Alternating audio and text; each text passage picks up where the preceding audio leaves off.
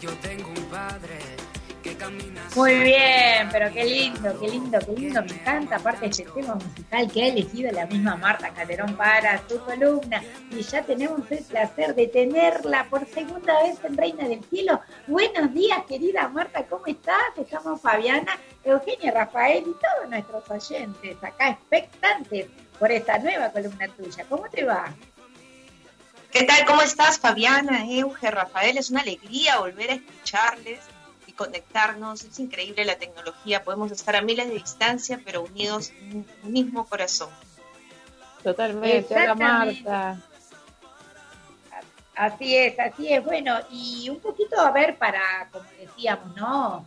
Eh, tu primera entrega fue la el año, perdón, el mes pasado, y bueno, quizás, este, como decimos siempre, el público se renueva. Contale un poquito a la gente eh, de qué se va a tratar y qué vamos a ir viendo durante este tiempo, ¿no es cierto? En esta columna que va a salir una vez por mes. Contanos un poquito de dónde sos y bueno, algo tranquilito, sencillo en dos minutos. Contanos. Sí, claro, bueno, yo soy peruana, soy periodista, eh, vivo actualmente en la ciudad de Lima, eh, que es la capital peruana, y en esta columna básicamente lo que queremos es conversar sobre aquellos temas que pueden ayudar fortalecer esa vida familiar, ¿no? Todo aquello que pueda ayudar a los padres con los hijos, a los hijos mismos, y, también hablar de experiencias y cosas hermosas que pueda pasar la familia y que se pueda aplicar en tantas familias del mundo entero, porque la ventaja es que a través de las redes no solamente escuchan en Argentina o los que escuchan en Perú, en todas las partes del mundo nos pueden escuchar y todos los consejos o nuestros entrevistados, lo que puedan dar, pues ayuda a toda una familia, ¿no? Exactamente, claro que sí. Y en tu experiencia personal, Marta, ¿cómo influye, eh, digamos, este tema de eh, lo que es eh, hablar de la familia y comunicarse dentro de la familia? ¿Cómo influye? Bueno, influye muchísimo porque debemos de tener siempre en cuenta que obviamente la familia eh, está, eh, es un grupo humano, cada uno tiene sus propias características, su propia forma de ser, y sí tenemos que aprender a, movernos a través de los valores, de expresarnos con cada uno de los miembros que lo componen, y a veces no es muy, no es muy fácil, por eso la importancia de, la comunicación es el, entendernos el uno con el otro, ¿no? Es, es justamente poder eh, comunicarnos bien, con aquellas personas con las que vivimos diariamente. Porque si ahí se rompe una brecha de comunicación, eh, imagínense cómo eh, poder después rescatar esa, esa unidad y ese amor que debería haber entre los miembros, ¿no? Hola Marta, ¿cómo estás? Rafael te saluda, ¿cómo estás? ¿Cómo estás, Rafael? Muy bien, te escuchaba atentamente. Qué bueno, que a veces qué fácil es decirlo, pero qué difícil es vivirlo, ¿no? decimos, ¿no? Pues yo estoy casado y tengo familia, a veces los problemas de comunicación a veces pueden agravarse, digamos, ¿no? A veces uno quiere decir una cosa, pero sale otra, ¿no? ¿Cómo convivimos con eso? ¿no? Porque a veces también no solamente por nuestras palabras nos comunicamos, ¿no? Muchas veces nos comunicamos también con nuestros gestos o con nuestros modos o con nuestras miradas, ¿no? ¿Qué opinas? Sí, claro que sí. A veces eh, parece mentira, pero con las personas que estamos más cerca en casa, a veces nos dificulta más esa, esa comunicación y, a veces creemos de que como estamos con alguien que ya nos conoce y total es mi papá o es mi hijo y mamá, me puedo, puedo portarme de, diferentes maneras, ¿no? Pero no es así. Nuestra comunicación, incluso con los gestos, como tú dices, tiene que ser una comunicación ordenada, tiene que ser una eh, comunicación que lleve siempre a buscar un vínculo más cercano con, con, cada miembro de la familia, ¿no? Tiene que tener también una coherencia de que me importa lo que la otra persona me está diciendo.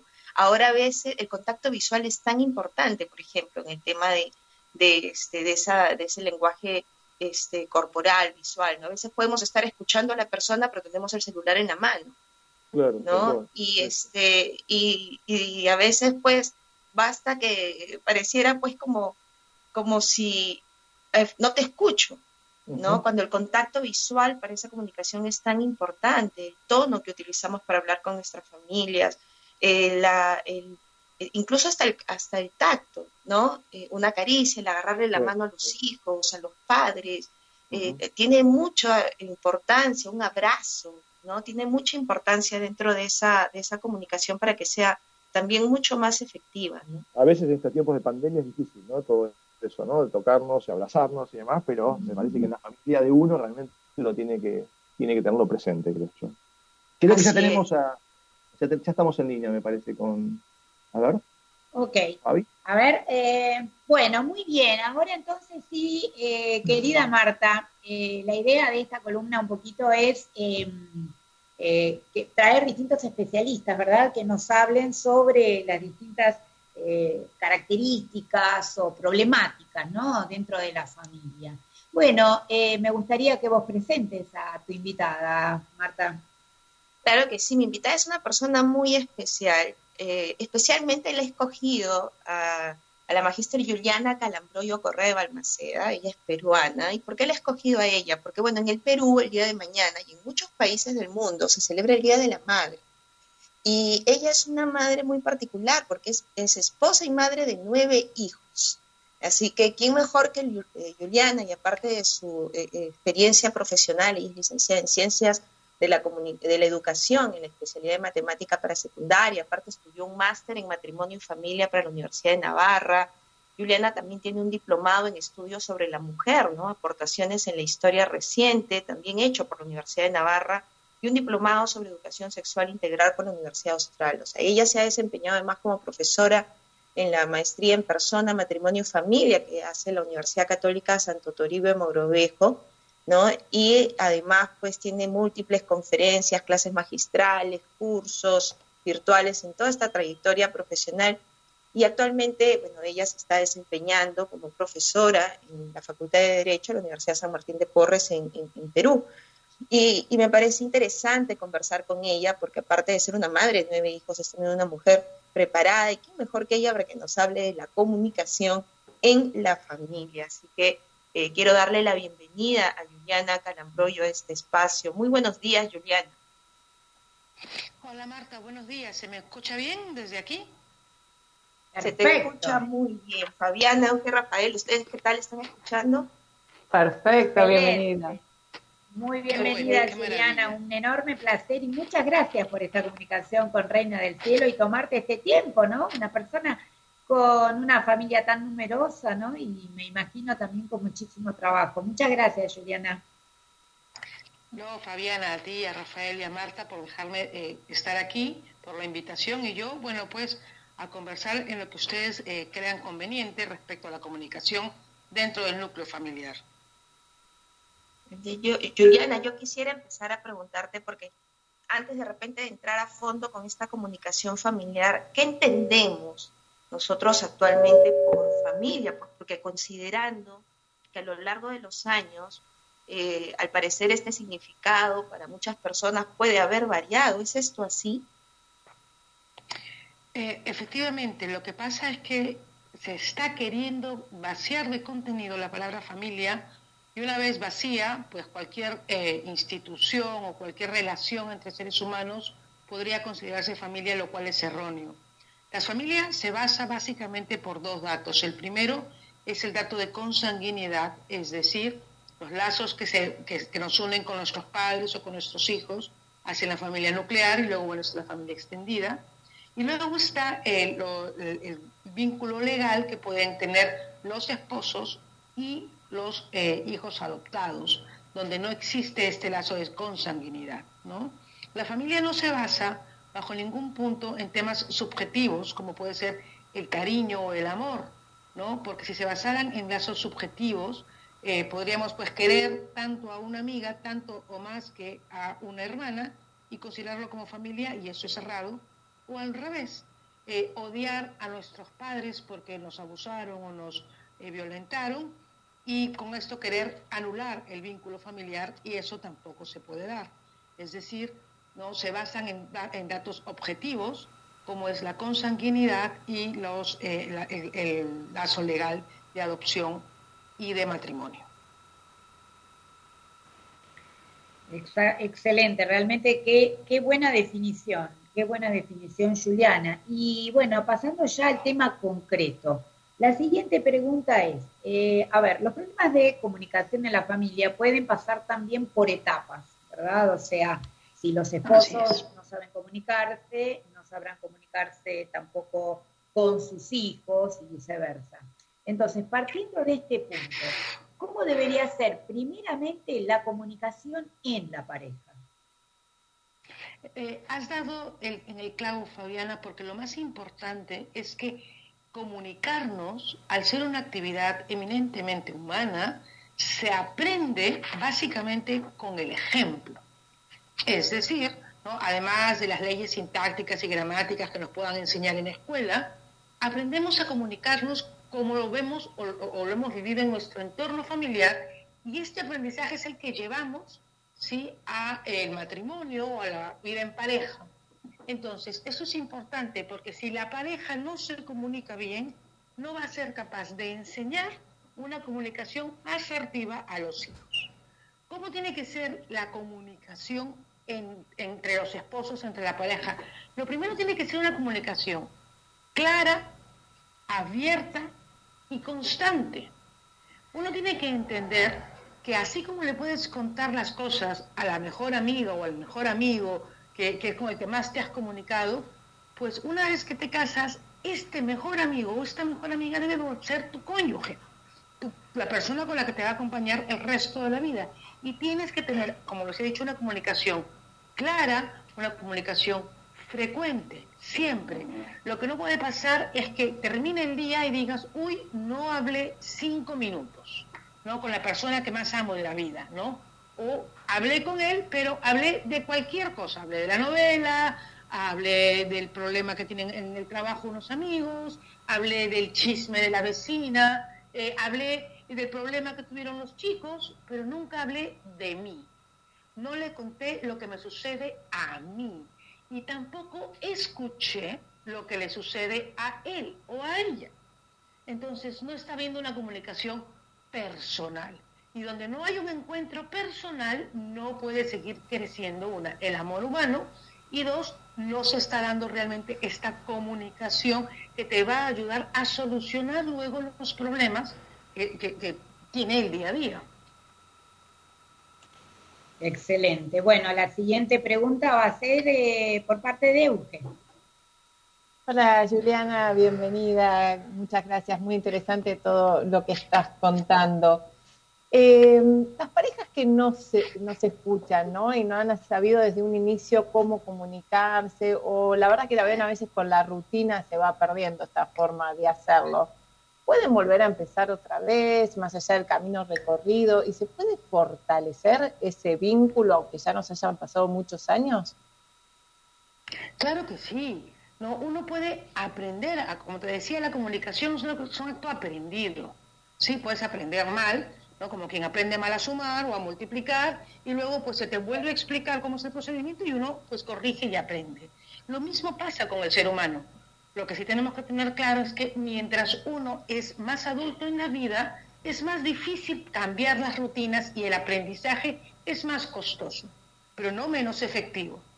Las parejas que tengan muchísimos años casados, 15 años, 17 años, 25 años, y que están, por ejemplo, pasando por la etapa del nido vacío, es decir, que ya no están los hijos en el núcleo familiar, se encuentran los dos cónyuges eh, vacíos, solos, ¿no? Porque quienes han sido los quehaceres de su vida, que eran los hijos, se han ido y resulta que pueden ser extraños, porque no se comunicaron adecuadamente y tienen que empezar, una, a conocerse de nuevo y a comunicarse de manera asertiva.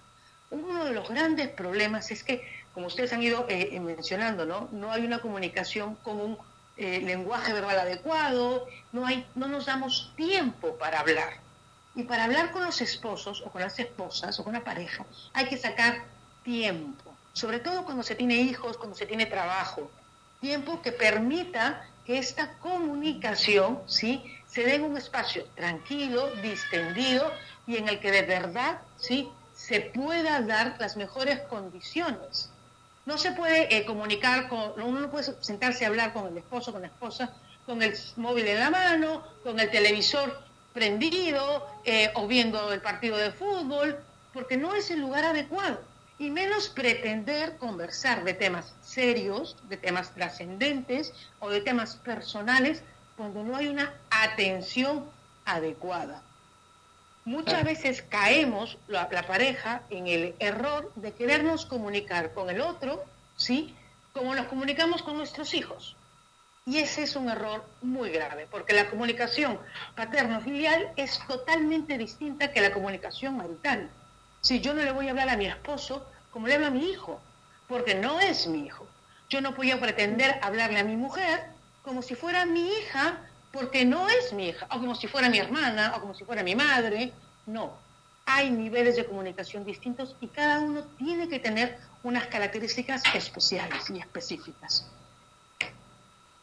Perfecto. Como nos hace pensar, Juliana, por favor. Bueno, el siguiente pregunta es de Rafita. ¿Cómo te va, Juliana? Un gusto saludarte.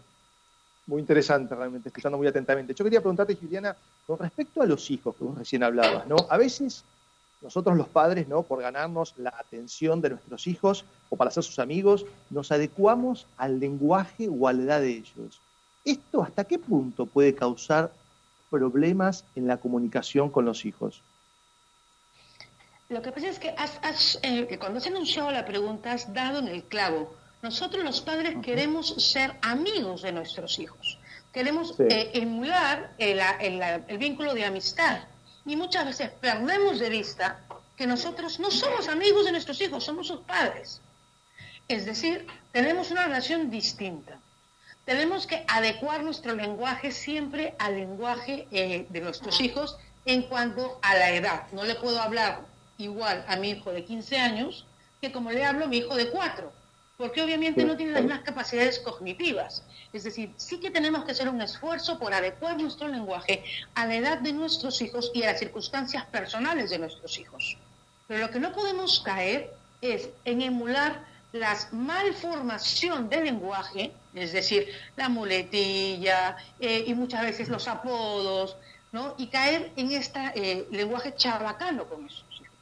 Porque entonces lo que estamos consiguiendo es que nuestros hijos se equivoquen frente al interlocutor que tienen y empiecen a clasificar al padre como si fuese su amigo. Y si lo que tengo adelante es un amigo que me habla como un amigo, merecerá el respeto que le tengo a un amigo. Y resulta que no estás delante de un amigo, estás delante de tu padre o de tu madre. Entonces, esto es sumamente importante porque además es muy frecuente en las malas dinámicas familiares el tema de la mala comunicación. ¿Por qué? Porque me hablaba como mi amigo, le respondía como mi amigo, lo insultaba como mi amigo, le levantaba la voz como levanto la voz a un amigo, y mi padre, en vez de eh, hablar con autoridad y decirme, mira, para, ¿no? Cae en el mismo saco, porque cree, eh, bueno, muchas veces, ¿no? Los padres creemos que es la mejor forma, porque hemos perdido, sí, un poco el norte. Nuestros hijos deben debemos ser amigos de nuestros hijos, pero nuestros hijos no son nuestros amigos, son nuestros hijos y por ende nuestra situación de autoridad y de responsabilidad para con ellos es totalmente distinta. Pero como les decía, es muy complicado intentar enseñar una comunicación adecuada con nuestros hijos cuando no la hemos aprendido en casa o cuando no la tenemos con nuestro esposo o con nuestro esposo. Porque entonces eh, eh, hay allí una distorsión. Muchas veces, como decía hace un segundo, ¿no? se ha aprendido mal y se pide además eh, consejos a las personas equivocadas. Para saber cómo hablar con tus hijos, pues tienes que referirte muchas veces a un padre, ¿no? A tu papá o, al papá o algún eh, eh, tío que tú creas que, que, es una persona de autoridad o a un especialista.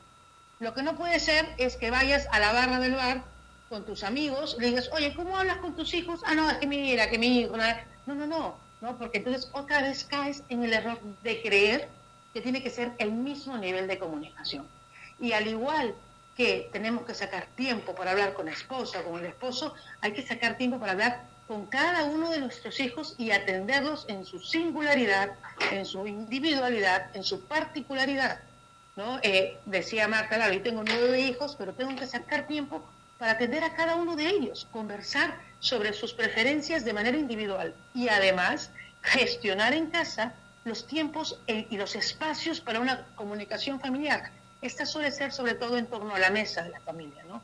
en torno a la mesa de la familia, eh, después de los desayunos, de las cenas, de los, de los eh, almuerzos, quedarse en esta tertulia, en esa tertulia donde todos comparten su día a día y haciendo, yo les digo, este compartir no implica un cuestionario, un cuestionario, que es uno de los grandes errores que cometemos los padres cuando hablamos con nuestros hijos y es empezar a preguntarles todo el tiempo, ¿no? ¿Y qué tal el día? ¿Y qué tal el cole? ¿Y qué tal el profe? ¿Y qué tal en matemáticas? ¿Y qué tal con los amigos? Entonces, claro, el chico lo que dice es que yo no quiero hablar con mi papá porque lo único que hace es bombardearme de preguntas, ¿no? Lo que quiere es eh, meterse en mi vida.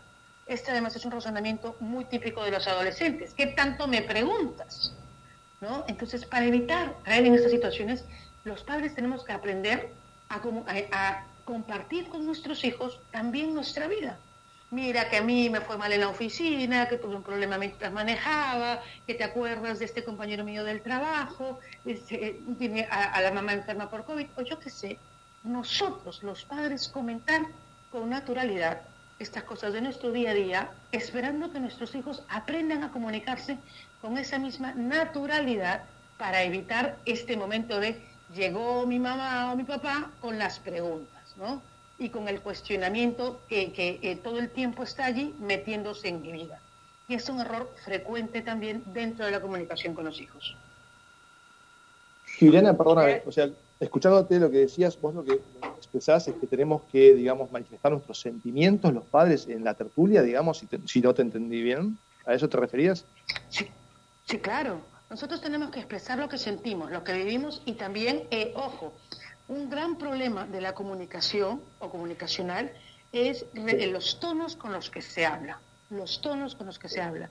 Muchas veces nosotros podemos enfadarnos, los papás, y levantar y gritar, ¿sí? Y esto, eh, va eso es un ruido dentro de la comunicación. ¿Por qué? Porque el mensaje no va a salir claro, porque eh, simplemente se distorsiona. Y aquello que yo quería, no lo sé, pues corregir o mejorar, al, ir con una carga de ira, al ir con unos decibeles muy altos, se entorpece el mensaje. Eso también sucede muchísimo, ¿no? Sí, Juliana, realmente es interesante todo lo que nos estás contando. Yo creo que para hablar de este tema de la comunicación necesitamos eh, tal vez la oportunidad de, en algún otro momento eh, nos puedas eh, volver, a, volver a participar, porque en realidad el tiempo ya nos, nos ha quedado cortísimo y queremos agradecerte por eh, este espacio, ¿no? Eh, y también aprovecho para desearte un feliz Día de la Madre en Perú y a todas las que nos escuchan en Perú y en los países pues que están celebrando este hermoso día, el día de mañana. Muchas gracias Marta, muchas gracias y también lo mismo las felicitaciones extendidas para todas las madres que mañana eh, celebramos la maternidad que es el don más grande que se le puede procurar a una mujer. Así es, bien lo has dicho. Muchísimas gracias, de verdad, por esta comunicación. Eh, yo paso con, ya con Rafael, Fabiana Euge, que también se espera. Muchísimas gracias, Juliana. Realmente nos has hecho replantearnos muchísimas cosas y nos has dejado muchos cuestionamientos también, pero fue muy útil todo lo que compartiste con nosotros. Así que muchísimas gracias, un abrazo enorme. Otra amiga de Reina del Cielo ya tenemos. Muchas gracias, Juliana. Muchas, gracias, Juliana, y te convocamos para una próxima vez, ¿eh? por favor, para continuar con el tema. Yo encantadísima, gracias a ti. Gracias, Juliana. Un abrazo enorme y feliz Día de la Madre para mañana. ¿eh? Las ponemos en oraciones a todas las mamás peruanas. Muchas gracias, hasta luego. Un beso enorme. Bueno, Marta, realmente, por Dios. Interesantísimo hablar con Juliana, en realidad es un libro abierto, como no, pero además nos hizo replantear de todo, de todo, de todo. yo la verdad me quedo con ganas de seguir preguntando muchas más cosas. Sí, sí, sí, impresionante. No me daba la mano Marta para tomar nota de todo lo que decía, todos los consejos que daba, realmente excelente, muy, útil, bueno. Muy útil, y es realmente para una conferencia mucho más amplia. Sí, perdón, Martita, ¿qué? Sí, no, digo que lo bueno es que eh, eh, para todos los que quieran volver a escuchar el programa, el programa queda ahí y pueden volver a escuchar los consejos o esas eh, lo que nos ha dicho Juliana, ¿no? En, esta comunicación familiar. Exactamente. Bueno, muchísimas gracias, querida Marta. Excelente día, felicitada esta columna, ¿eh? Nos encantó, realmente, eh, no sé, ya ponemos todo esto, en, como decimos acá en Argentina, toda la carne en el asador. Eh, Martita, no sabemos qué nos traerás para la próxima, pero bueno, estamos esperando cada vez más de vos. Un abrazo grande a todos. Un saludo. Gracias. Gracias, Marta. Gracias, gracias Marta. Un beso. Gracias, que tenga lindo fin de semana. Un beso. Gracias. Bueno, muy bien. Bueno, realmente se nos fue el programa.